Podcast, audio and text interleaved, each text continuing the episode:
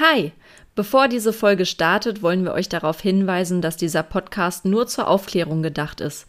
Bitte wendet euch bei Problemen weiterhin an euren Arzt bzw. Tierarzt. Ebenso solltet ihr keine Selbsttherapie versuchen, dafür sind wir Human- bzw. Tiertherapeuten zuständig. Und jetzt viel Spaß bei unserer heutigen Folge. Doggy Fight, Human, der Crossover Physio-Podcast mit Lilly. und Julia. Hallo und herzlich willkommen zu Doggy Fight Human. Schön, dass ihr da seid. Ich bin Julia Hi, ich bin Lilly. und heute geht es nochmal um das Thema äh, Kniegelenk und vor allen Dingen die äh, ja, einzelnen Erkrankungen, die wir dann nochmal gezielter ähm, ja, beleuchten möchten.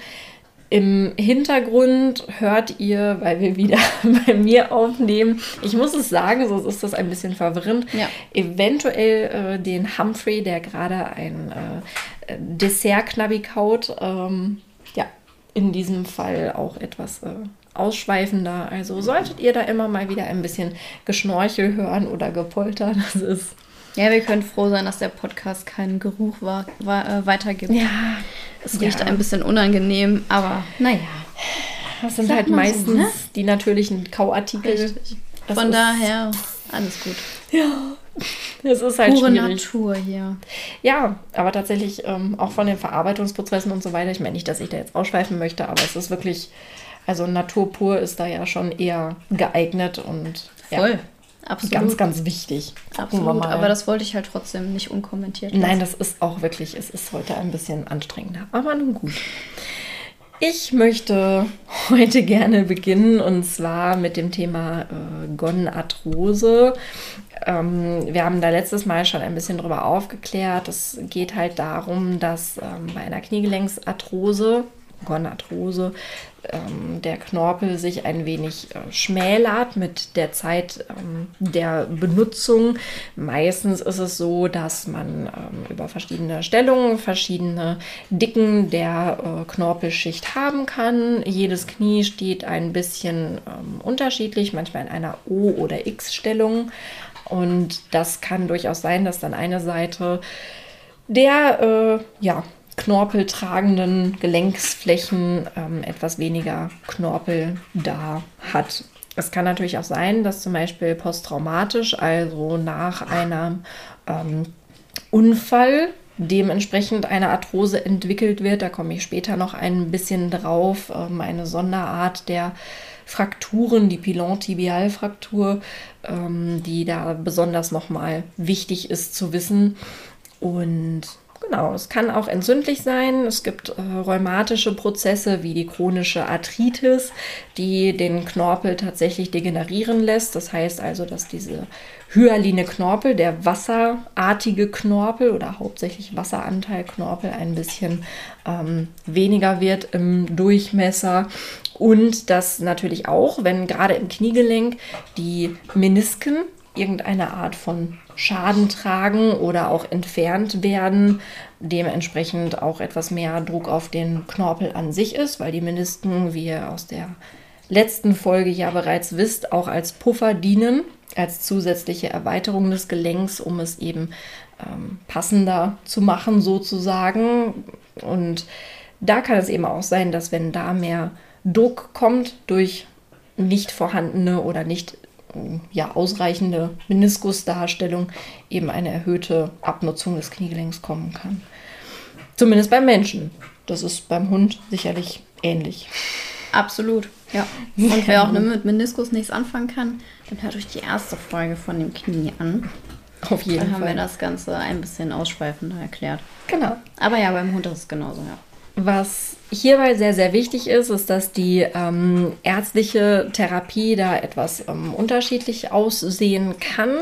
Es äh, gibt natürlich die konservative Therapie, die ihr dann auch meistens mit uns als äh, Physiotherapeuten gemeinsam macht. Und zwar geht da immer das Prinzip der Entlastung, aber zeitgleich Bewegung. Das heißt also Bewegung mit Druck- und Zugreizen, die aber unterschiedlich aufgebaut sind. Und dabei dominiert eben nicht der Druck, Außer bei Humphrey, wenn er gerade sein Knabbi kaut hier. Schön. Mhm. Ähm, sondern eben zum Beispiel so etwas wie Radfahren ist gerade bei ähm, ja, den humanen Physios total beliebt, wenn es ums Kniegelenk geht, ähm, weil einfach extrem wenig äh, Stoß- und Druckreize darauf sind, ihr aber trotzdem eure Muskulatur unglaublich trainiert. Ihr habt eine etwas geringere Hebelwirkung als zum Beispiel bei Kniebeugen. Und das ist zum Beispiel etwas, um eine hochgradige äh, Arthrose auch wirklich ja, anzuregen, sich zu verändern. Es ist tatsächlich so, dass auch Knorpel wieder aufgebaut werden kann. Natürlich macht man aus einem Gelenk, was eine sehr fortgeschrittene Arthrose hat, kein neues Gelenk mehr oder kein junges Gelenk mehr mit äh, großen und dicken Knorpelschichten. Aber es ist durchaus möglich, dass ähm, gewisse Teile des Knorpels sich ein wenig erholen und auch wieder aufpolstern, gerade auch wenn diese bis vielleicht zur Knochenhaut schon etwas beschädigt waren. Ähm, Links und Quellen gibt es wie immer natürlich in den Show Notes. Ähm, es gibt auch Möglichkeiten, operativ da einzugreifen seitens der Ärzte, wobei ähm, viele Dinge, die da bisher auch häufig gemacht wurden, wie zum Beispiel die Kniegelenksarthroskopie, habt ihr vielleicht schon mal gehört, dass man nur in das Kniegelenk reinschaut. Also sprich, man macht das minimalinvasiv, also mit kleinen Zugängen ähm, rechts und links der Kniescheibe, um da mal in das Kniegelenk zu schauen und zu schauen und sagen, ja, okay, wie sieht denn wirklich der Knorpel aus? Wie sieht der Meniskus aus? Ist das Ganze ähm, irgendwie ein bisschen faserig? Ist da irgendetwas ähm, aufgegangen oder andere Position? Das macht man mittlerweile Gott sei Dank nicht mehr ganz so viel. Denn was ihr dabei einfach nicht vergessen dürft, ist, es ist eben auch ein Eingriff. Ein Gelenk an sich hat ja mit der Kapsel, also die Tüte, die um das Gelenk drumherum ist, und auch der Gelenksflüssigkeit im Inneren ihre ganz eigene, ja, ihren ganz eigenen individuellen Bereich, der ähm, sehr anfällig ist für Bakterien. Und das heißt also, jeder Eingriff und jede Verletzung dieses individuellen Bereichs kann halt auch bedeuten, dass es nicht nur Entzündungen gibt, sondern auch ähm, Narbenbildung nach diesem Eingriff. Und auch das birgt natürlich Risiken. Wobei eine Arthroskopie und dabei auch eventuell weitere ja, Veränderungen und Behandlungen, zum Beispiel eine ähm, Meniskusoperation oder auch eine Knorpelglättung, tatsächlich auch viele, viele Chancen bieten können, je nachdem, wie der Knorpelbefund ist. Aber das ist eben was, worum sich eure guten Kniegelenksorthopäden kümmern. Im besten Fall. Gibt es das ähm, beim Hund genauso? Also, dass man auch Arthroskopien macht, um zu gucken, wie sieht das aus? Ja, also Arthroskopien gibt es auch beim Hund. Ähm, und da kann ich mich dir nur anschließen. Klar, ähm, man darf jetzt nichts äh, immer nur verteufeln. Von daher ähm, Arthroskopie, ja, wenn es wirklich sein muss, sagen wir es mal so. Und dann ist es halt auch wirklich ähm, wichtig, dass da auch miteinander gearbeitet wird, interdisziplinär, weil was man immer hat, ist einfach ein Eingriff in die Gelenkkapsel und entsprechend dessen eine Druckveränderung, Flüssigkeit, die daraus, äh, die ausströmt und entsprechend dessen halt einfach, eine, einfach ein Ungleichgewicht herrscht. Und wie du ja sagst, auch Narbenbildung. Narben ist immer ein Problem. Und ähm, ja, von daher, ja, also beim Hund gibt es das auch. Mhm. Aber eben genauso Infektionsgefahr wie auch Sekundärproblematiken, Gefahr. Äh, das muss man dann einfach wissen. Darüber müssen die äh, Ärzte auch, finde ich, besser aufklären, zumindest in unserem Bereich. Mhm. Also ich habe tatsächlich bisher noch von niemandem gehört. Der Tierarzt hat mich hier hingeschickt, weil er hat eine Arthroskopie gemacht und sie sollen jetzt mal gucken, ob das Knie noch richtig sitzt, so ungefähr. Mhm. Das habe ich bisher noch nicht gehabt und ich finde, darauf sollte man viel mehr eingehen und viel mehr da interdisziplinär arbeiten. Definitiv. Ja. Ja, auf jeden Fall. Das ist dann vermutlich bei euch auch so. Zumal die äh, konservative Versorgung, wozu die ähm, ja, Physiotherapie einfach auch zählt, da durchaus verschiedene Möglichkeiten bieten kann. Ja. Also von der ähm, von dem Belastungsaufbau bzw. Umbau, dass man halt sich wirklich den Tag des äh, Klienten oder der Klientin anschaut und sagt, okay, ähm, es gibt verschiedene Bereiche, die man vielleicht optimieren kann vom Alltagsablauf her oder von der ähm, Art und Weise der Bewegung. Wichtig ist natürlich, und das steht auch immer im Vordergrund, der Erhalt der gesamten Beweglichkeit. Ähm, wobei der Schmerz während der Beweglichkeit natürlich auch essentiell ist, weil keiner geht in eine endgradige Bewegung, wenn jemand ähm, da auch Schmerzen verspürt. Ist vollkommen klar. Das muss nicht immer vom Knorpel kommen, da der Knorpel selbst nicht innerviert ist aber die Knochenhaut, die darunter ist und je nachdem, wie viel Pufferzone durch den Knorpel da ist, kann das schon durchaus sehr unangenehm werden. Oder eben, wenn es durch eine X- oder O-Beinstellung dazu kommt, dass eine Seite etwas mehr abgenutzt ist als die andere, kann es durchaus sein, mein Gott, Entschuldigung, aber der Hund zerfetzt hier gerade wirklich äh, hier. Den, den halben äh, Fuß. Naja, Solange es schmeckt, ist ja in Ordnung.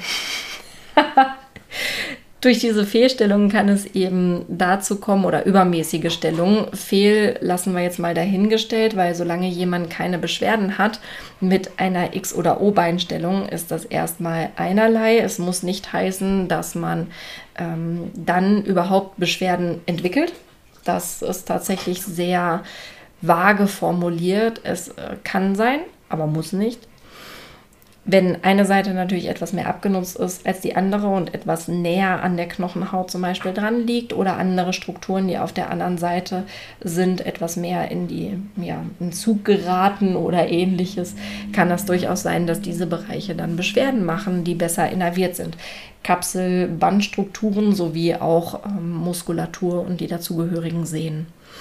Ähm, die Bewegungseinschränkungen, die gegebenenfalls da sind, können ähm, auch zu anderen Überlastungen der restlichen Körperabschnitte führen. Das heißt also zum Beispiel ein Hinken oder eine ähm, schlechtere Streckung, also Extension des Kniegelenks, kann durchaus dazu führen, dass die andere Seite etwas mehr arbeiten und ausgleichen muss. Und das ist natürlich etwas, was man auch verhindern möchte. Es geht ähnlich wie bei unserer ja, Neurologie-Folge und auch dem Training dazu. Also nochmal anhören im Zweifelsfall. Darum, die Bewegung zu ökonomisieren und einfach leichter ablaufen zu lassen, sodass alle Muskeln und sämtliche Gelenke, die zum Beispiel beim Gehen mitwirken, die gleiche oder ähnliche Belastung haben. Ganz vermeiden lässt sich das nicht, dass ein, ein gewisser Anteil sicherlich etwas mehr machen muss als der andere, aber ja, es ist auf jeden Fall möglich, die Bewegung etwas leichter zu üben und etwas ähm, selbstverständlicher ablaufen zu lassen. Genau. Ja. Und Gibt es noch was, was du speziell, also wir, wir haben ja jetzt heute gesagt, wir möchten so ein bisschen schauen, dass dieser ähm, Arthrose-Bereich schlicht und ergreifend einmal kurz ein bisschen ne, angesprochen wird. Wir möchten uns da ähm, gerne nochmal einer kompletten Folge widmen. Was ist überhaupt Arthrose generell? Was bedeutet das? Ich habe euch jetzt schon einen Einblick gegeben, eigentlich einen relativ umfänglichen auch. Viel anders ist das bei anderen Gelenken auch nicht. Es kommt immer darauf an, warum eine Arthrose da ist oder nicht. Aber ich denke, das ist gerade beim Kniegelenk sehr anschaulich, dass man da eben sagt, okay, selbst wenn Knorpel sich verändert, von der Dicke, dass man eben trotzdem gerade dann weiter bewegt, Druck- und Zugreize aufbringt, damit eben eine Zellerneuerung stattfindet und über die Gelenksflüssigkeit auch gut ernährt werden kann, jede einzelne Knorpelzelle. Ja. Ja, ich meine, ne, ähm, ja gut, was kann ich noch dazu sagen? Grundsätzlich ähm, kannst du natürlich Menschen ein bisschen einfacher das Ganze ja. beiführen, zuführen, wie auch immer, dass man halt mehr auf ähm, Zug und nicht so sehr auf Belastung trainiert. Beim Hund ist das so eine Sache. Ähm, Im Grunde genommen, dafür habe ich ja halt bei mir das Laufband mit einer Schlingenunterstützung. dass ich den Hund halt reinhänge und entsprechend dann die Entlastung auf die Art und Weise schaffe und möchte, dass die Bewegungen einfach auf Zug vernünftig geführt werden. Da sind halt meiner Meinung nach andere Möglichkeiten eher kontraproduktiv, sei es jetzt irgendwie Schwimmen, weil beim Schwimmen, ja klar, es ist zwar eine Entlastung der Extremitäten da, da ist vor allem die Belastung auf dem Rücken, das heißt auch, wenn der Hund was mit dem Rücken hat, sollte man da auch erstmal drüber nachdenken, ob das so gut ist. Aber ähm, da werden teilweise auch Bewegungen gemacht, die vielleicht gar nicht so gut sind für die Arthrose, einfach aufgrund des Paddelns, mhm. was dann gegebenenfalls genau dagegen arbeitet. Es kommt immer darauf an, welche Arthrose das ist, wie die Bewegung da aussieht. Ähm, genau, und äh, Thema zum Beispiel Unterwasserlaufband ist dann halt so eine Sache, weil ähm, da doch etwas mehr Belastung eben dann doch auf den äh, Extremitäten ist, auch wenn man durch das Wasser eine gewisse, einen gewissen Auftrieb hat. Man kann aber nicht so leicht da so einwirken, sag ich mal, um da wirklich auf Zug zu arbeiten. Klar kann man trotzdem mit einem Unterwasserlaufband gut damit arbeiten, gar keine Frage, aber im Grunde genommen ist das, das ja die Krux daran. Deswegen sagt man einfach bei Hunden, dass man bei einer Arthrose fünfmal am Tag besser rausgeht und dann immer nur so fünf bis zehn Minuten so ungefähr so, ja. mhm. eher nur so kurz, mhm. ähm, aber dafür häufig, dass eben die Belastung nicht so hoch wird und eher eine Entlastung stattfindet, eben einfach Bewegung ins Gelenk kommt für die Gelenkschmiere. Mhm. Und ja gut, je mehr der Hund trabt, desto besser an sich auch, weil die ähm, Fliehkraft da einfach viel mehr da arbeitet und äh, die Gelenke nicht so krass da ähm, arbeiten müssen, wie zum Beispiel im Schritt. Aber ja, deswegen ist es beim Hund etwas schwieriger, da mhm. für, eine, für einen Zug hauptsächlich zu sorgen, als halt für eine Belastung. Ich finde das halt ganz wichtig, dass du das ähm, Unterwasserlaufband nochmal erwähnt hast, weil das ja etwas ist, was man, oder also zumindest mir, als ich mich damals auf die Suche begeben habe nach ähm, einer einer Hundephysiotherapie war das halt häufig das, was mir aufgrund von Werbeanzeigen ins äh, Gesicht geschmettert wurde, regelrecht. Und mhm. ich habe mir halt äh, selber gedacht, okay, unglaublich schlecht wird das jetzt sicherlich nicht sein. Und ich kann mir auch vorstellen, dass wenn ein Hund das total supi findet, dass der da auch total drauf abfährt und sagt, Mensch, yay, da habe ich voll Bock drauf. Aber ich wusste halt, dass egal wer mir das zum Beispiel anbieten würde, ich meine, das ist jetzt eine Typusfrage, aber dass meiner das halt überhaupt nicht mitmachen würde.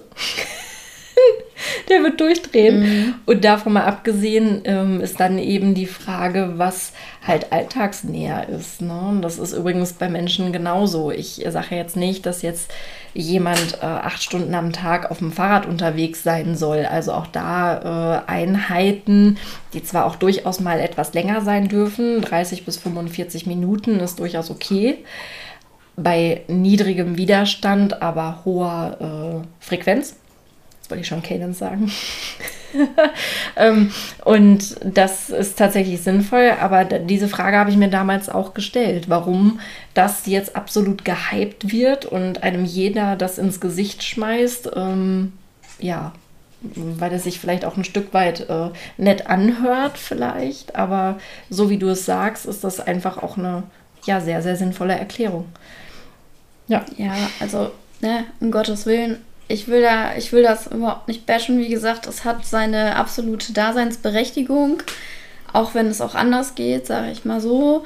Äh, ja, Hunde, die mit Wasser nichts anfangen können, das ist halt echt blöde, aber man muss dann irgendwie jeden da reinschmeißen. Diese Dinger sind einfach unfassbar teuer und wie ich finde, ja, ja, ich will jetzt gar nicht zu viel Falsches sagen. Alles also gut. es hat häufig äh, definitiv seine Daseinsberechtigung, aber eben häufig auch nicht. Mhm. Und ähm, deswegen ist es wirklich nicht das Nonplusultra und deswegen weiß ich das noch mehr zu schätzen, dass du mich ausgewählt hast, die so ein Teil nicht in der Praxis stehen hat und es auch nicht vorhat, sich das Ding in die Fresse zu stellen, ähm, weil ich da mir einfach eine ganz andere Alternative genommen habe durch die. Die wir auch schon ausprobieren durften. Ja. Also so Allerdings halb. noch nicht mit Schlingen. Wir Nein. haben erstmal angefangen, ihn daran zu gewöhnen. wir setzen euch das mal auf Insta rein. Ein Foto, ein wunder wunderschönes Foto, wo das Band noch steht. Genau, das Video ist auch sehr lustig. Ich, äh, ja, wir setzen euch das mal rein, dann könnt ihr ein bisschen, ein bisschen schmunzeln über den äh, Humphrey. Ja, das war schon echt Unsere kleine. Drama Queen. Aber nun gut.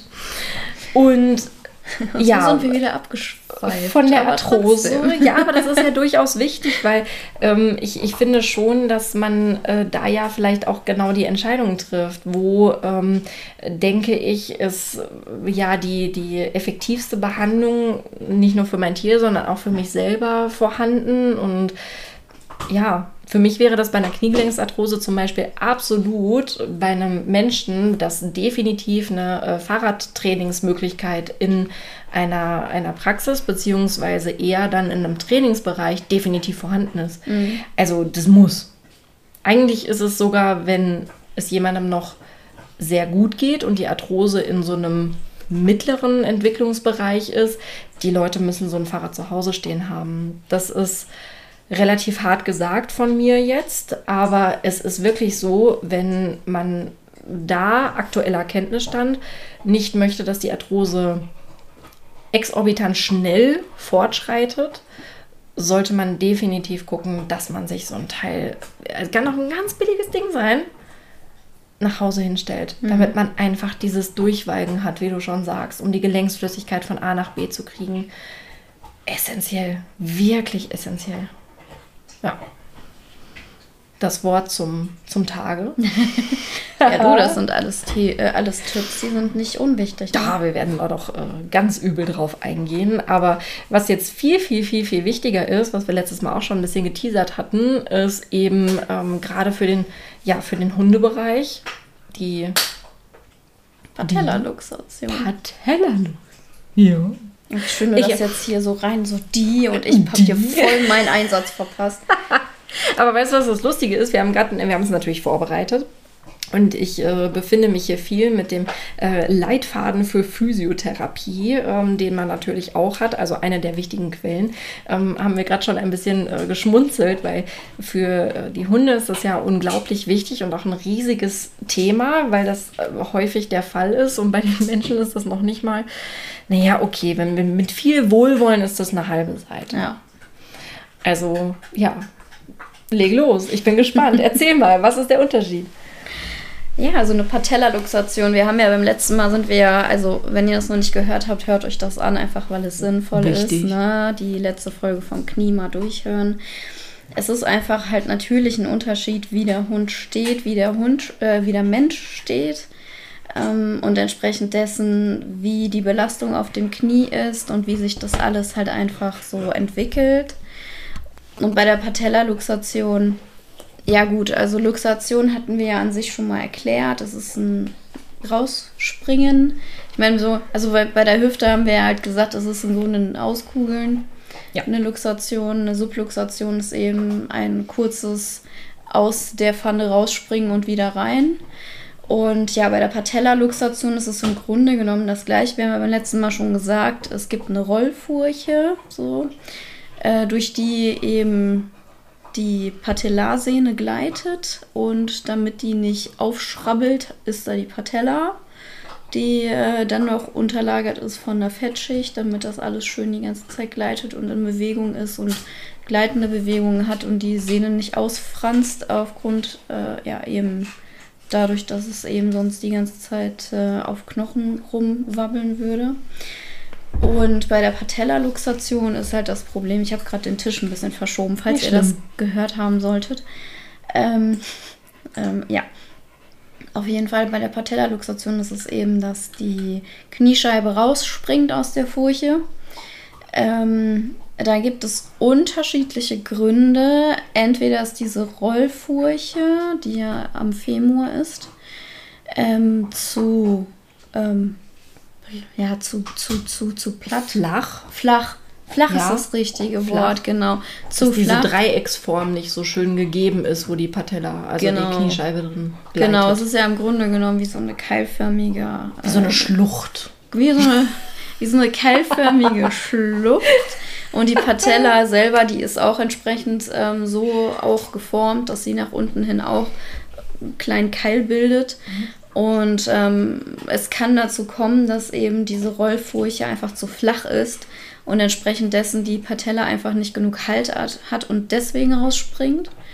Ähm, es kann aber noch andere Gründe geben, wie ähm, dass die Quadrizepssehne bzw. die Patellarsehne nicht richtig angesetzt ist, sodass sie einfach gar nicht anders kann, als rauszuspringen. Da ist einfach der Gegen, die Gegenspannung eben einfach zu stark. Ähm, Oder es knackt so wie jetzt. Furchtbar, oh, wenn man jetzt überlegt, dass das im Knie so knacken würde. Nee. Ähm, so doll, Gott sei Dank nicht. Nee, also es kann natürlich auch traumatisch bedingt sein, natürlich, ja. ne, dass das Knie halt äh, eine Fraktur erleidet und entsprechend dessen die Patella halt rausspringt, gar keine Frage. Aber grundsätzlich kann das eben auch so passieren. An sich die Patellaluxation, die wird eingeteilt in vier Stadien. Ich weiß nicht, ob das bei euch Menschen auch so ist. Okay. Erzähl erstmal. okay. Also grundsätzlich, ähm, die, das erste Stadium ist, wenn die Kniescheibe rausspringt, zwar, aber eben auch ohne irgendeine Einwirkung wieder reinspringt. Also einfach blub blub macht sozusagen und mhm. dann ist sie wieder drin. Das zweite Stadium ist, das sieht man häufig. Das ist so der, naja, lustige in Anführungszeichen Terrier. Die laufen halt so. Nee, die laufen nicht einfach so. Äh, ich denke mal, du weißt, wovon ich rede und unsere oh ja. Hörer auch. Das sind vor allem, also ich nenne, sag jetzt mal Jack Russell Terrier, die man halt ja häufig sieht. Die laufen durch die Gegend und dann plötzlich kommt dann immer so ein lustiger Hopser mit einem Beinchen. Ja, ähm, ein Bein in der Luft. Genau, ein Bein in der Luft, mhm. beziehungsweise äh, genauer gesagt ein Beinchen, das nach oben und dann nach hinten quasi wie austritt, wie mhm. so ein mhm. Pferd ist. Ähm, das Leider, leider sind auch Menschen, die eigentlich fachlich mit Tieren zu tun haben und auch mit, ähm, ja, mit der Gesundheit äh, der Tiere, sagen auch gerne mal, ist halt so, ist halt ein Terrier, ist halt der Terriergang, ist halt so. Ähm, nee, dann äh, hat euer Hund eine Patellaluxation, also ziemlich sicher. Ne, zumindest bei der Art von Hopsen, wenn dann das Bein nach hinten geworfen wird. Das ist nämlich häufig dann mindestens die zwei, das zweite Stadium. Das ist, wenn die Patella zwar eigentlich in ihrer Rollfurche sitzt, die aber dann gerne mal rausspringt mhm. und dann nicht ohne weiteres einfach wieder reinspringt, sondern eine mechanische Einwirkung braucht entsprechend dessen eben dieses nach hinten werfen, dieses Strecken des, des Beins, ne, der Quadrizeps wird angespannt, sodass dadurch die Spannung wieder zurückkommt und die Patella wieder zurück in die Rollfurche springt. Und das ist das zweite Stadium und äh, das ist mindestens das, was dieser lustige Terriergang dann aussagt. Hm. Ähm, also das ähm, ärgert mich jedes Mal unfassbar, aber gut, darum geht es jetzt nicht. Ähm, das dritte Stadium ist, wenn die Kniescheibe tatsächlich grundsätzlich neben der Rollfurche liegt. Das heißt, sie liegt sowieso schon pathologisch falsch eben und äh, springt aber durch eine mechanische Einwirkung wieder in die Rollfurche rein, mhm. springt dann aber wieder raus. Mhm. Das kann auch dieser lustige Terriergang sein, dass der Terrier mal wieder mal versucht, verdammte Hacke, geh jetzt endlich rein und ja, die kommt, geht dann kurz rein, aber dann noch wieder raus. Und dann gibt es das Stadium 4, da liegt die Patella außerhalb der Rollfurche und geht zum Verrecken nicht mehr rein. Also bleibt neben der Rollfurche, ist neben der Rollfurche. Deswegen tatsächlich so ab Stadium 3 ist es meistens unumgänglich, dass operiert wird, mhm. weil man da einfach auch mit, ähm, mit Training nicht so viel hinkriegen kann. Ähm, Genau, also so viel zur Patellaluxation und den vier Stadien. Ich weiß jetzt nicht, ob bei Menschen das großartig genauso eingeteilt wird oder. Nein, tatsächlich nicht. Also wir haben die grobe Einteilung, dass ähm, es so ist, dass entweder äh, wiederkehrende Luxationen da sind, also ähm, eine, eine habituelle, also dass halt wirklich ähm, der gesamte Kapselbandapparat so lax ist, dass du die mehr raus als rein hast oder bei jeder komischen Scherbewegung immer so plopp, plopp, plopp, plopp, plopp, plopp, weil das einfach so schlodderig ist, dass du beim Zugucken im Prinzip die Patella schon aus der Rollfurche holen kannst, sozusagen.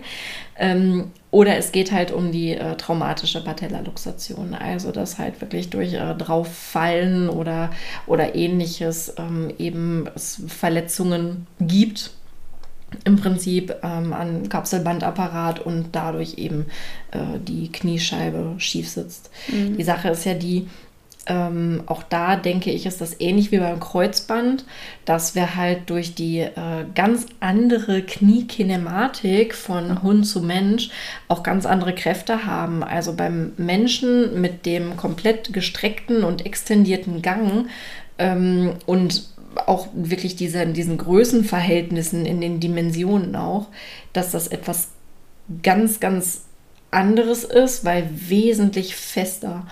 Weil wir könnten es uns zum Beispiel gar nicht erlauben, dass ansatzweise zu viel Bewegung im Kniegelenk ist, weil wir dann nur rumschlackern würden. Mhm. Und ich denke, das ist vielleicht so rein interpretiert von meiner Idee. Mhm. Ähm, ohne fachliche Hintergründe jetzt erstmal, aber wahrscheinlich genau der Unterschied.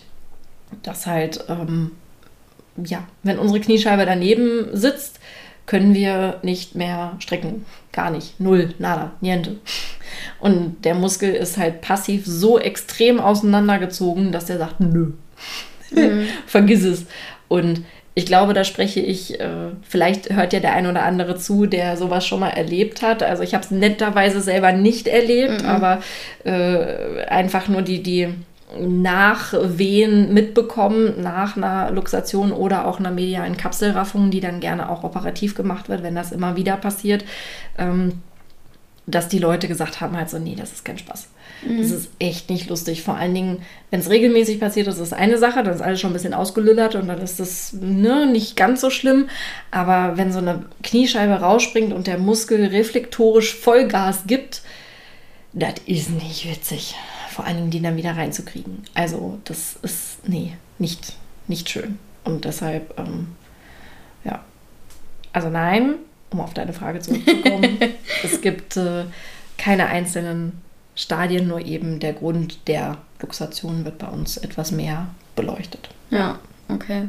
Ja, so grundsätzlich ne, zum Thema Arthrokinematik, wir haben das ja in der ersten Folge vom Knie ne, gesagt, ähm, dass äh, Hunde ja in verschiedene Formen eingeteilt werden vom Gebäude her. Und ähm, wir haben halt, wenn, dann eher bei Galopperformen, wobei auch eher so unter Bully, also Kraftformen, beziehungsweise eben halt Terrier, die eben auch eher also so steil stehen, also bei mhm. Hunden eben, die eine steile, eine steile Stellung haben, gerne halt diese Patellaluxation, dafür aber nicht so häufig den Kreuzbandriss ohne weiteres, sage ich mal so, ja. Ähm, weil ja die Patellaluxation eben dadurch, dass der Hund so steil steht und im Schritt ist es dann auch normal, dass der Hund ziemlich stachsig läuft, wenig federnd. Dadurch aber natürlich, sage ich mal, die ganze Zeit die Quadrizepssehne so ein bisschen auf äh, Laschzug sitzt, so ein bisschen, ne?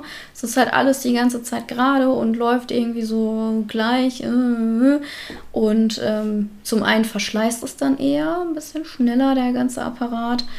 Aber auch halt, wie gesagt, die Quadrizepssehne, die ist einfach meistens nicht genug gespannt und ist einfach zu läppsch, zu labberig, vor allen Dingen, wenn der Quadrizeps auch nicht groß auftrainiert ist und auch die ähm, die ganze Muskulatur drumherum, dann passiert das schon eher und relativ leicht, sage ich mal, dass die Patella dann eben halt rausplumpst, mhm. als jetzt bei einem Hund, der grundsätzlich in der Beugung steht und wo der Quadrizeps, wenn äh, alles soweit so angewachsen ist, wie soll, dann die ganze Zeit eben auf Zug ist und die Patella eigentlich nicht großartig durch die Gegend flutschen kann. Mhm.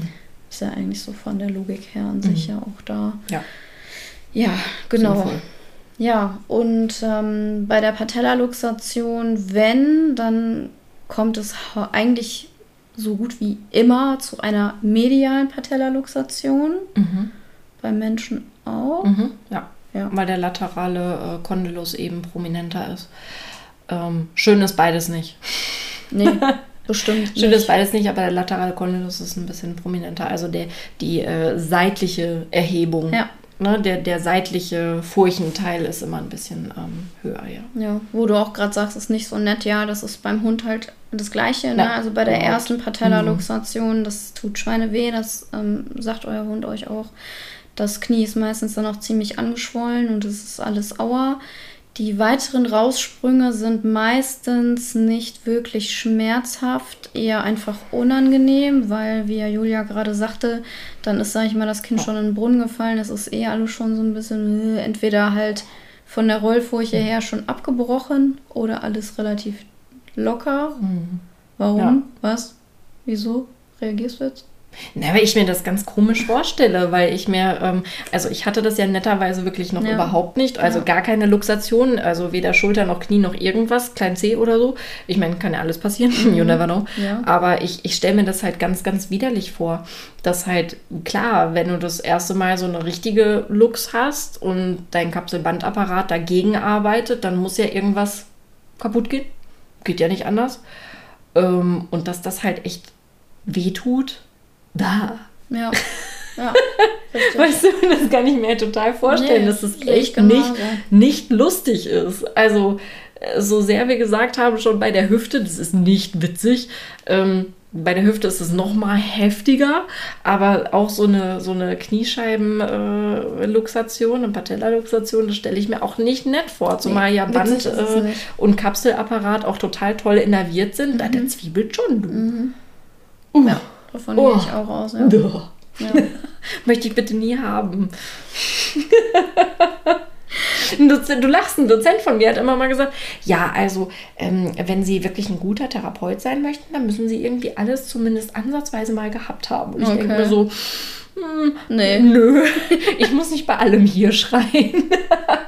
ja, also zum Nachfühlen ist das sicherlich eine Idee. Ja, Trotzdem. Es gibt auch ein paar Dinge, wo ich mittlerweile einen Haken dran machen kann, aber es gibt so Sachen, also eine Patella-Lux. Also so ein guter Mediziner muss irgendwie alles Tödliche schon gehabt haben. So irgendwie auch, also nein. Gut, wird dann schwierig, aber lassen wir das. Ja, wie auch immer, was wäre im Grunde genommen äh, ähnlich, ne?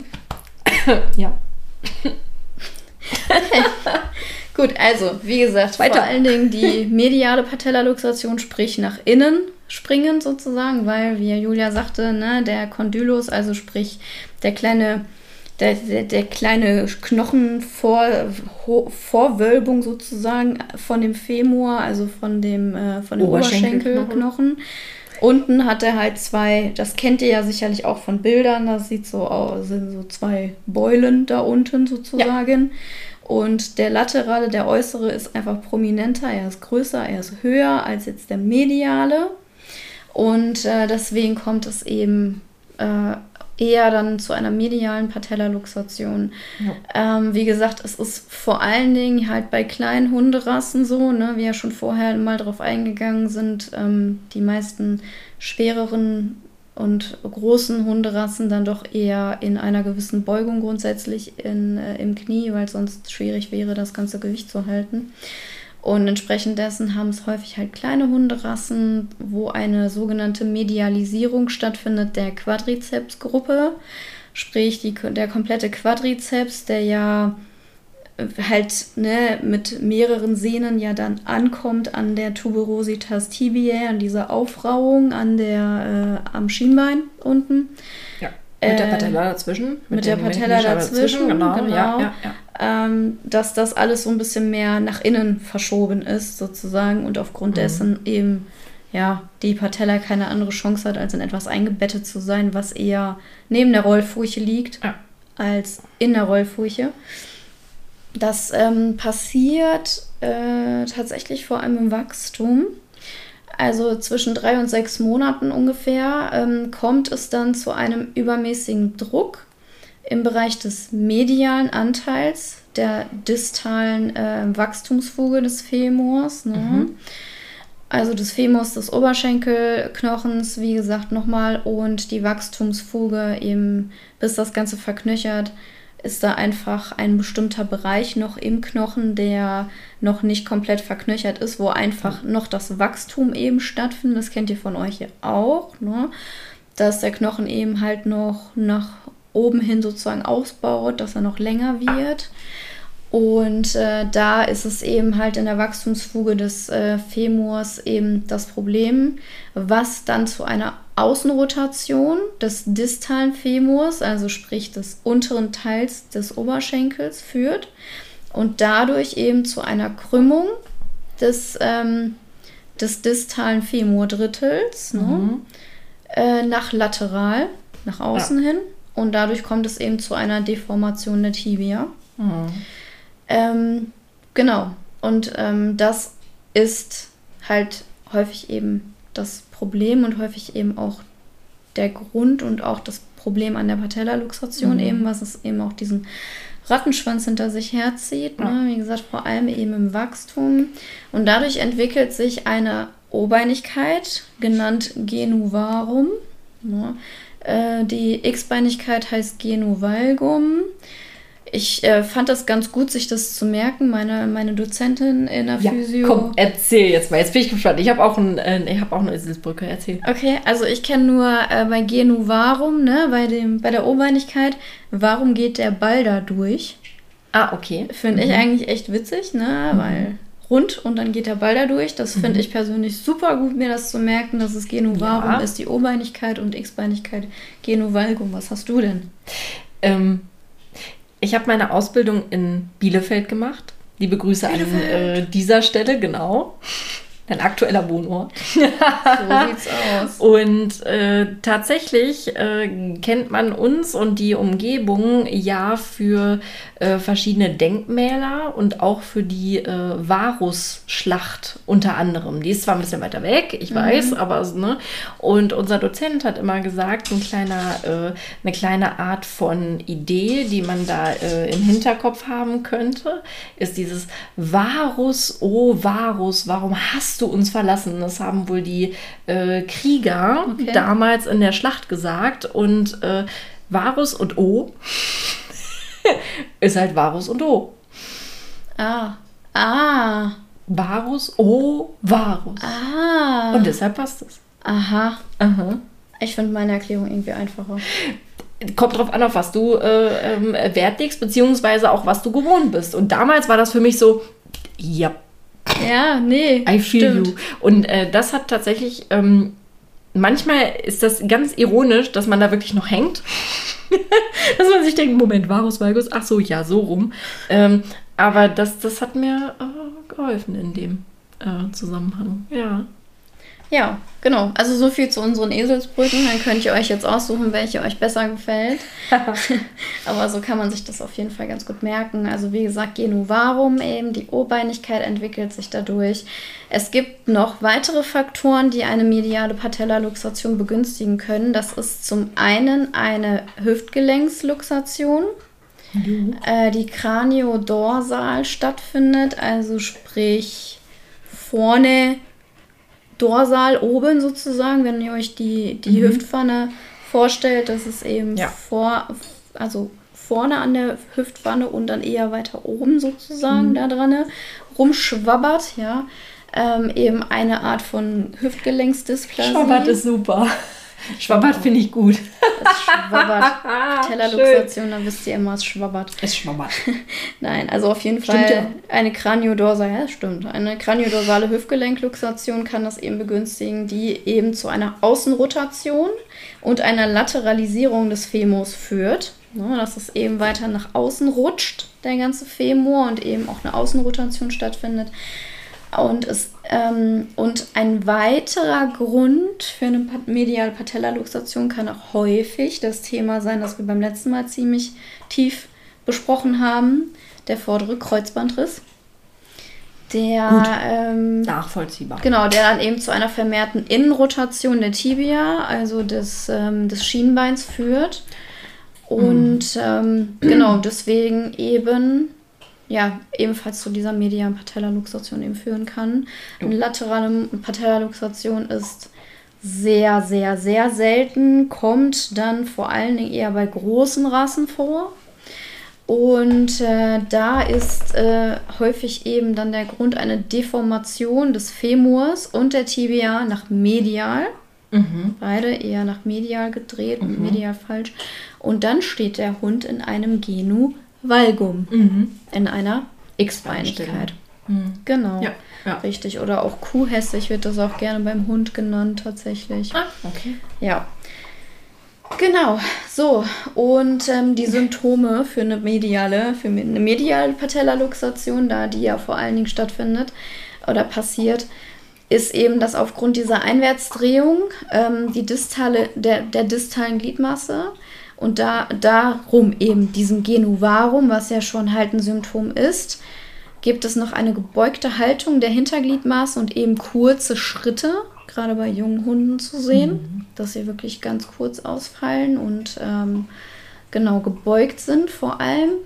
Ähm, zwischen einem und drei Jahren Alter des Hundes ähm, gibt es auch bereits äh, Knorpelläsionen und auch Arthrosen. Mhm. Wir ja gerade Arthrosenthema schon angesprochen haben und dementsprechend auch eine Instabilität im Knie. Und bei älteren Hunden hat man dann äh, häufig dann auch akute Problematiken, zum Beispiel in Form von einem Kreuzbandriss, dass man als akute Problematik eigentlich äh, vorgestellt bekommt, einen Hund mit einem, mit einer Vor mit einem vorderen Kreuzbandriss. Ähm, das ist zwar das Akute, der eigentliche Grund ist aber die Patellaluxation. Das heißt, die können sich grundsätzlich ja gegenseitig bedingen. Patellaluxation kann durch einen Kreuzbandriss kommen, aber ja. auch ein Kreuzbandriss durch eine Patellaluxation. Da ist immer halt die Frage, was war zuerst da? das Huhn oder das Ei, so ungefähr. Immer schwierig zu sagen. Genau, ja. ja. Genau. Und ja, zum äh, Thema Therapie, wenn ich jetzt hier halt eh schon gerade äh, die Patellaluxation hier angesprochen habe, dann ähm, haben wir noch die Therapie davon. Und zwar ab dem dritten Stadium ist es halt selten zu vermeiden, wie ich ja gerade schon gesagt hatte, eben das Thema OP. Wir müssen direkt entschwellen, sprich wir arbeiten mit einem Laser, wir arbeiten mit einer Lymphdrainage. Post-OP ist dann natürlich auch nochmal so eine Sache mit Laserarbeiten. Da gibt es so verschiedene äh, Meinungen zu, aber das, da gehe ich jetzt nicht weiter darauf ein. Grundsätzlich erstmal müssen wir entschwellend arbeiten. Wir müssen die Segmentalreflektorik nutzen, die ich ja schon häufiger mal kurz ähm, besprochen hatte, eben, dass man erstmal an das Knie geht, das gesund ist und aufgrund der Verschaltung über die, über die Wirbelsäule und das Rückenmark, die, das zentrale Nervensystem auf dem, in dem Sinne, dann eben auch bei der anderen Seite ankommt, wenn auch vielleicht nicht so stark, aber trotz alledem kommt da was an, wenn man zum Beispiel eine Mobilisation macht, dass auch das andere Knie durchaus den Reiz bekommt, eben für eine Sonovia-Produktion ähm, oder ähnliches. Ja, dann eben die Mobilisierung, die wir ja gerade schon genannt haben. Ähm, bei einer lateralen, ähm, bei einer lateralen Patellaluxation, da äh, muss man vor allem die Mobilisierung von der Tuberositas tibia nach medial mhm. gestalten. Ne? Und bei einer medialen Patellaluxation entsprechend nach lateral, dass man das Ganze eben wieder dahin führt, wohin sich das Bein selber nicht so wirklich mehr bewegen will, mhm. eben um den ganzen, um den ganzen Umfang wieder herzustellen und auch wieder kennenlernen zu lassen, sage ich es mal so. Jo. Dann natürlich ganz wichtig das Thema Stärkung der Quadrizepsgruppe, ne? gerade des Quadrizeps selbst. Und ähm, Taping ist häufig auch eine gute Sache, sprich zur Unterstützung eben von dem Knie, bei, gerade bei einer Instabilität, damit da nicht irgendwie Falschbelastungen kommen. Ähm, vielleicht ist auch eine Orthese notwendig, je nachdem, wie stark die Instabilität ist. Aber eben diese Fehlstellungen, die führen dann im Endeffekt zu sekundären Problematiken, die wir ja einfach nicht möchten. Überlastungen ähm, an anderen Extremitäten in der Wirbelsäule und so weiter und so fort. Und auch eben das Thema Schmerzgedächtnis ist dann natürlich auch noch ähm, akuter, als wenn wir die Instabilität so stark eben nicht haben. Dann natürlich propriozeptives Training, äh, sprich die Körperwahrnehmung eben schulen. Man muss die alltäglichen Bewegungsabläufe verfeinern und auch vielleicht auch wieder neu einüben. Da ist eigentlich im Grunde, könnt ihr euch die Neurofolge nochmal anhören. Da gehen wir nochmal ein bisschen mehr drauf ein, auf Thema Plastizität und so weiter. Und ähm, genau, also sprich, ihr merkt schon, die einzelnen Folgen, die haben doch miteinander dann doch eine ganze Menge gemeinsam, dass wir immer wieder mal darauf hinweisen können. Also es macht schon Sinn, euch vielleicht mal uns komplett zu Gemüte zu führen. ist ja auch ein purer Genuss sowieso. Auch wenn wir uns echt hier und da wirklich extremst ausgelassen haben. Ja. Aber wisst ihr, das Schöne ist ja eben, wir lieben einfach das, was wir tun, ja. ohne da jetzt großartig wieder mit anfangen zu ist wollen. So. Aber übrigens, äh, um zu meiner, äh, ähm, zu meinem alten Muzzle zurückzukommen, Thema Orthesen müssen wir unbedingt auch einfach mal äh, erwähnen, weil das würde mich tatsächlich beim Hund extrem interessieren. Ja. Ähm, bei Menschen kann ich da rudimentär ein bisschen was zusteuern, zumindest orthopädisch. Äh, das ist bei aber, mir leider auch eher rudimentär. Aber das ist egal, weil genau das fände ich interessant, vor allen Dingen, wenn ihr dann Ideen habt. Also schustert die gerne mit dazu, jetzt schon mal weil ich kann mir durchaus vorstellen, dass genau das äh, total interessant sein könnte. Weil Wäre es vielleicht mal eine Idee, mal einen Gast hm. dazu zu holen? Ja. Oder zwei, einen Orthopädie-Techniker, sowohl für Tiere wie auch für Menschen. Hm. Das gibt es ja durchaus. Also Orthopädie-Techniker für Hunde gibt es. Gibt es. Gibt es, Und das weiß ich. Das habe ich auch schon mal gesehen. Ja. Ähm, Vielleicht könnte man da ja mal gucken. Oder wenn gerade einer zuhört, dann schreibt uns einfach über Instagram Doggified Human Podcast oder doggified-human at gmx.de. Yes. Dann ähm, könnt ihr uns gerne diesbezüglich mal anquatschen. Das wäre natürlich extrem cool. Immer gerne alle. melden. Ja, ja das wäre also, sehr interessant. Das fände ich auch super interessant, ja. mal ein ja. bisschen mehr darüber zu erfahren. Ja. Ähm, Entschuldigung, ich wollte dich jetzt da nicht komplett aus dem Konzept bringen, aber ich fand das total interessant. Als du das sagtest mit der Orthese, dachte ich, ja, das wäre auch noch was. Und dann sagt sie, nein, keine Ahnung. Nein, was nein, heißt keine, keine Ahnung? Ahnung stimmt Nein, nicht. das stimmt Tatsächlich habe ich äh, einige Amputationspatienten, sogar also mit recht komplexen ähm, Orthesen, beziehungsweise auch dann mit äh, Bereichen, äh, also so Fußhebersachen und sowas. Ne? Das, das habe ich schon. Ähm, zum Beispiel auch Thema Knie, klar. Alles, was nach äh, vorderer Kreuzband-OP ist, wird hier in Deutschland netterweise mit der Donjoy-Schiene versorgt. Da fange ich gar nicht erst mit an. Das oh, lassen wir jetzt einfach mal man so hört dahin. Schon den Unmut der Physio. Ja, ich, ich bin da kein Fan von. Es gibt da Gründe zu, ähm, aber das, das würde ich dann tatsächlich bei, dem, bei dem Thema Orthesen auch äh, platzieren. Ja. Ähm, es gibt da ganz einfache Erklärungsmodelle, äh, warum das in Gesamteuropa nicht gemacht wird, aber in Deutschland schon. Lassen wir das. Das ist jetzt gerade einfach ne, wieder dieses Lassen wir das. Lassen wir du lachst mich kaum. Also das ist wirklich ähm, ja, aber ich, ich denke, das wäre tatsächlich auch nochmal eine Folge wert. Also, es ist notiert. Ich äh, merke mir Orthesen. Ja, wir gucken mal, was sich da vielleicht machen lässt. Yes. Wie gesagt, wenn jemand zuhört, gerne sich melden. Fühlt euch angesprochen. Fühlt euch angesprochen, mhm. ja. Nee, eigentlich hast du mich gar nicht so wirklich auf ein Konzept gebracht. Also das Einzige, was ich jetzt noch mit reingehauen hätte, wäre das Thema Magnetfeldtherapie, mhm. weil das eben eigentlich fast immer geht und einfach für für eben ein Gleichgewicht sorgt im Körper und eben Stoffwechsel und die Heilung eben fördert. Ähm, das geht eigentlich immer und das kann man auch von Anfang an machen. Ja. Ja, und ähm, sonst an sich, alles, was ich sonst so gesagt habe, das ist auch war auch alles, was ich eigentlich so dazu zu sagen hätte. Es war also, auch sehr umfangreich. Also ich fand es unglaublich interessant, dass das halt eine ganz andere Mechanik ist, ne?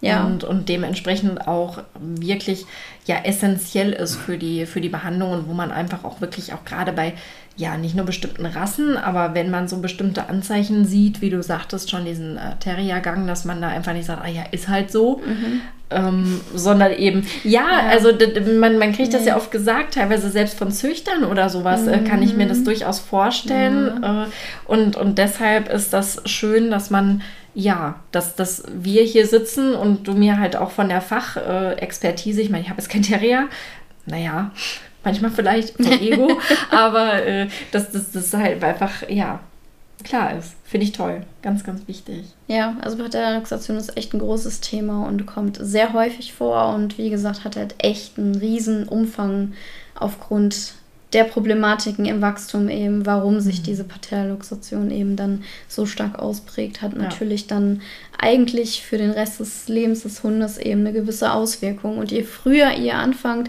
den Terriergang nicht lustig zu finden umso größer sind die Chancen, dass sich daraus vielleicht gar keine Arthrose bildet. Mhm. Und wenn, wenn doch, dass ihr sie wirklich im frühen Stadium zumindest verlangsamen könnt und eurem Hund ein wesentlich angenehmeres Leben geben könnt. Boah, das war ja eine Hammerüberleitung, ne? ja, dann wofür auch immer, hau raus. Weil eine Sache, die äh, tatsächlich abschließend für die Arthrose beim Menschen noch ist, ähm, ist tatsächlich die Sache der Fraktur. Also sprich des Bruchs. Es kann durchaus sein, dass äh, gerade im äh, Tibia-Plateau, also dem Bereich des Schienbeinkopfes, ähm, Frakturen entstehen, also Brüche und die auch durch die Gelenksfläche verlaufen. Das Problem ist meistens bei äh, dieser Art von ähm, Frakturen, die sich am ähm, Schienbeinkopf bewegen, dass die Frakturlinie leider auch den Knorpel betrifft. Und das heißt also, dass der ähm, wassertragende, der Hyaliner Knorpel dort unterbrochen wird und somit auch verletzt wird. Das heißt also, damit der sich irgendwie regenerieren kann, muss entweder die Fraktur perfekt gerichtet werden oder eben dementsprechend, es kann durchaus sein, dass der Knorpel an dieser Stelle ein wenig ähm, abstirbt, die Zellen dort nicht weiter erneuert werden und das eben dementsprechend bedeutet, dass leider dort eine ja, erhöhte Arthrosewahrscheinlichkeit besteht. Weil es klar, da wo Knorpel ähm, nicht mehr sich extrem erneuert, da ist ein Knorpelabbau und das bedeutet eben, dass dort ein bisschen mehr äh, die Arthrose starten kann. Und hierbei ist es eben einfach so, dass man da ein wenig schauen muss, wie sich das entwickelt. Regelmäßige Röntgenkontrollen sowie auch ähm, MRT-Kontrollen sind da mehr als sinnvoll. Und es ist natürlich so, je nachdem, wie insgesamt die Beschwerdesymptomatik ist, muss man das schon relativ engmaschig ähm, betreuen. Was tatsächlich auch die Variante ist, ist, dass man einfach guckt, dass insgesamt die Belastung gesteigert äh, wird nach den Heilungsphasen. Das ist ganz, ganz, ganz, ganz wichtig, um dann vielleicht eine Möglichkeit zu haben, dass der Knorpel sich auch an diesen betroffenen Stellen ein wenig wieder aufbaut. Im Endeffekt ist es da so, dass die Physiotherapie einfach nur ähm, ja, symptomorientiert arbeiten kann. Wir haben keinen Röntgenblick. Leider noch nicht. Hätte ich mir heute tatsächlich auch einmal gewünscht. Ähm, Fast aber, jeden Tag wünsche ich ihn mir. Ah, es ist, ja, aber also, also ah, oder zumindest ein Ultraschallblick, das, das wird mir ja schon reichen. Kraft, die hätte ich so gerne. Weißt du? Ja. So heute auch. So, ach, naja, ich will da gar nicht ausschweifen, aber das wäre tatsächlich echt total schön, wenn man zumindest da einen, einen schönen Überblick hätte. Und es geht eben gezielt darum, dass man, wenn man zum Beispiel eine, ähm, eine Fraktur im Gelenk hat mit mehr Fragmenten oder ähnlichem, da muss man halt einfach aufpassen. Es kann durchaus sein, dass sie dadurch schneller eine Arthrose bildet, weil eben schon vorherige Schädigungen da waren. Das war so die äh, 5 Cent, die ich da noch mit hinzu ähm, ja, erklären oder erzählen wollte. Übrigens auch nach Operation. Das ist äh, vollkommen Wumpe, ob äh, konservativ oder operativ versorgt. Also in meinem äh, jüngsten Umkreis ist es tatsächlich so, dass äh, eine, eine sehr gute Bekannte tatsächlich auch einen, einen ganz bescheidenen ähm, Unfall hatte Okay. Und dementsprechend, äh, da sich die komplette seitliche Tibia, Tibia gerade wegfrisst, das ist ein bisschen doof, aber oh. das äh, passiert und das ist übrigens nach Operation und das ist schade, aber so etwas ähm, passiert. Das ist ein schwieriger Bereich. Also deshalb lasst euch immer gut beraten. Auch die Operation hätte ich damals genauso gemacht, aber es ist einfach schwierig, gerade mit verschiedenen Heilungsmechanismen und eine sekundäre Arthrose, also eine Arthrose nach Trauma, kann sich bei sowas immer entwickeln. Und es wird wahrscheinlich bei ja, der Person höchstwahrscheinlich darauf hinauslaufen, dass es irgendwann in ein neues Gelenk geht, was sicherlich auch nochmal eine ganz tolle Folge für uns wird. Aber jetzt müssen wir euch erstmal sagen, wir haben was super Tolles geplant. Ja, aber ich wollte eigentlich noch kurz was anderes ansprechen. Ach, stimmt. Oh mein Gott, jetzt habe ich schon wieder gepennt. Seht ihr? So weit ist es. Ja, richtig. Du, Du wolltest noch kurz jünger. anreißen. Ja, ja. jünger. Du wolltest aber noch kurz anreißen. Das ist ganz, ganz wichtig. Ja, ja. Ja, ich wollte nur Hau kurz raus. tatsächlich anreißen, äh, weil wir bestimmt sonst ganz viele Beschwerden kriegen. Äh, das letzte Mal hast du gesagt, es kommt die Osteochondrose dazu und jetzt kommt es nicht. Ähm, ja, deswegen spreche ich das ganz kurz an. Ich habe mich allerdings ähm, dagegen entschieden, da jetzt großartig drauf äh, da auszuschweifen, weil es einfach doch ziemlich, ziemlich selten im Knie passiert. Also nur in 4% der Fälle, so grundsätzlich statistisch gesehen, bei Osteochondrosen, dass es eben beim Knie ist. Dann ist es der laterale Femorkondylus, auf den wir ja gerade eingegangen sind, eben dieser kleine Knubbel da, der dann abbricht. Aber grundsätzlich eben, warum das mit der Osteochondrose jetzt gerade auch so ein bisschen passt, es ist eigentlich, also es kann gegebenenfalls wie eine Art Fraktur werden. Ähm, es ist einfach eine, ein, ein, kleiner, ein kleiner Teil eines Gelenkpartners, der abbricht, beziehungsweise teilweise ist einfach nur ein Riss dort, das ist einfach nicht richtig verwächst. Äh, eben zum Beispiel dieser laterale Femokondylus, dass der einfach nicht, noch nicht so richtig gut verknöchert ist, aber mit der Zeit dann gegebenenfalls doch richtig anwächst. Es gibt allerdings auch die Fälle, wo der Teil halt wirklich komplett rausbricht und dann wie eine sogenannte Gelenkmaus ähm, innerhalb der, ähm, der Gelenkkapsel die ganze Zeit rumwandert und regelmäßig auch zwischen die beiden Gelenkpartner gerät. Und wenn er das tut, ist das super schmerzhaft. Und das ist dann eben auch diese typische intermittierende Lahmheit, dass der Hund mal normal läuft und dann wieder nicht und dann wieder normal und dann wieder lahmt. Das nennt sich intermittierend. Und ähm, das ist häufig eben ein Zeichen für so eine Osteochondrose.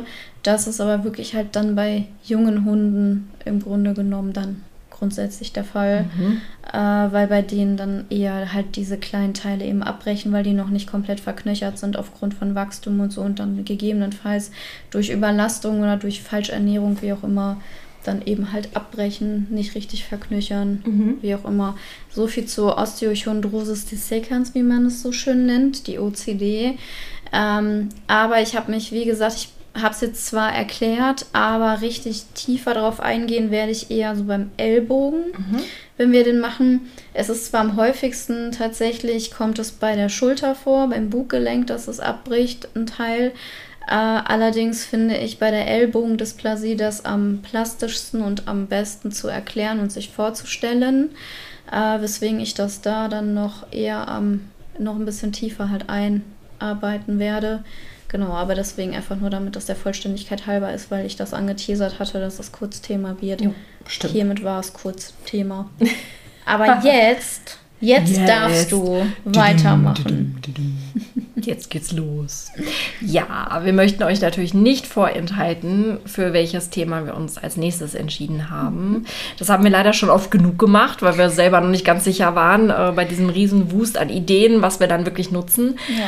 Aber tatsächlich sind wir beide extrem überzeugt, ähm, dass wir das nächste Thema Kommunikation starten werden. Und zwar Kommunikation auf verschiedenen Ebenen. Natürlich nicht nur seitens äh, des Hundes bzw. des Tieres mit dem Menschen, sondern auch wie der Mensch mit dem ähm, Tier kommunizieren kann, genauso wie auch wir Menschen untereinander, was äh, ein, ein exorbitant riesiges Thema ist. Ich versuche mich da speziell extremst kurz zu halten. Also macht euch auf die nächste zwei Stunden Folge gefasst. Ja, es Nein, könnte es, es, sein. es wird halt, ähm, es wird halt viel werden. Vielleicht splitten wir die auch noch mal. Durchaus möglich, dass wir mal schauen können, ähm, was wie wo sinnvoll ist. Wir werden uns dann noch ein bisschen ähm, expliziter reinarbeiten. Aber wir fanden das extrem wichtig, auch wenn wir euch schon viel darüber bei zum Beispiel Schmerz erzählt haben. Ähm, eine unserer, ja, also eigentlich sind alle unsere Folgen extremst gelungen, aber Schmerz war ja halt schon mal, also das war ja, ach, das war ja also extrem toll. Hallo. Es ist halt so, man muss das auch mal lassen. Nein, es ist wirklich der Fall, dass gerade die Kommunikation zum Beispiel bei mir als Humanphysio also unfassbar wichtig ist. Selbst die Wortwahl und, und die Idee, ähm, wie etwas äh, kommuniziert wird, was ähm, ja Nocebos sind, also negative, negativ einwirkende ähm, kommunikative Einflüsse auf den Patienten und, und, und. Und ich denke, dass das halt für dich zum Beispiel in, in der Therapie genauso wichtig ist, weil du ja zwar ums Eck aber genauso mit den Klienten zu tun hast, beziehungsweise mit deren Besitzern auch.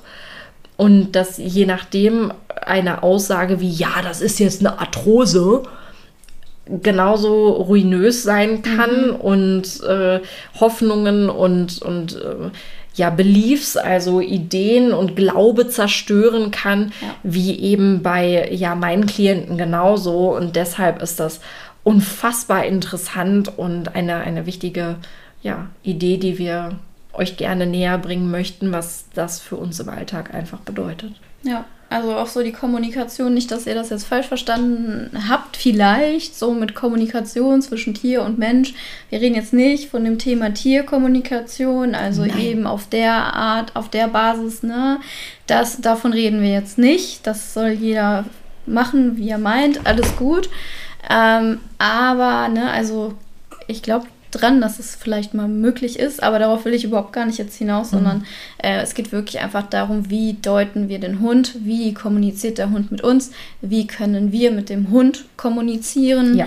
äh, wie können wir einfach darauf einwirken und natürlich auch das Thema, wie du gerade gesagt hast, wie sollte man als Tiertherapeut mit dem Halter reden, weil im Endeffekt muss der genauso mit dem Thema im Boot sein wie auch der Hund. Ähm, dass eben ja, so Worte wie Hüftgelenksdysplasie bei vielen dann schon fast zu Tränen. Große P auslösen, ja, ja. Mein riesige, Hund wird morgen sterben. Ja, genau, dass man da eben. Ähm, Entschuldigung, das war etwas drastisch. Es ist teilweise tatsächlich nicht anders kommuniziert von einigen Echt? Tierärzten oder Boah. so. Aber ist ja auch ja. völlig wurscht, ne? Nächste Folge. Genau. Genau, Folge. aber eben darum soll es gehen, damit ihr einfach schon mal so einen Einblick habt, wie das Ganze jetzt weitergehen soll. Das heißt, es ist eine etwas andere Folge. Es wird jetzt nichts großartig anatomisches oder irgendwas sein. Trotz alledem ein großer Teil und ein vor allem, wie Julia auch sagte, sau wichtiger Teil. Und ähm, ich glaube, so häufig wie ich immer wieder darauf eingegangen bin, dass ihr mehr auf eure Hunde hören solltet, yes. lernen solltet, die zu lesen und so weiter, wie ich da jetzt schon drauf eingegangen bin, äh, soll ja ist, glaube ich, klar, wie wichtig mir auch das Thema ist. Jo. Und deswegen haben wir uns dazu entschieden und wir hoffen, dass ihr da genauso Bock drauf habt wie wir. Bestimmt. Ganz bestimmt. Wir wünschen euch erstmal noch eine angenehme Zeit bis dahin. Sind für heute durch mit dem Ganzen. Mhm. Bei Fragen oder so wisst ihr, ne? Einfach stellen, einfach uns schreiben. Yes, immer melden. Und wir wünschen euch noch einen ganz entspannten, ja, eine ganz entspannte Zeit, bis wir uns das nächste Mal hören. Macht's gut, bleibt gesund und wir freuen uns auf die nächste Folge. Jo, bis zum nächsten Mal. Tschüss. Ciao. Doggy Fight. Human. Der Crossover. Physio Podcast. Mit Lilly. Und Julia. Hey, ich nochmal. Falls euch unser Podcast gefällt, dann abonniert Doggyfight Human auf der Plattform eurer Wahl. So verpasst ihr keine einzige Folge. Über eine Bewertung würden wir uns natürlich auch freuen. Für regelmäßige Updates zu diesem Podcast und zu uns folgt uns einfach auf Instagram unter Doggyfight Human Podcast. Kontaktieren könnt ihr uns über Instagram und per Mail an doggyfight-human at gmx.de. Bis zum nächsten Mal.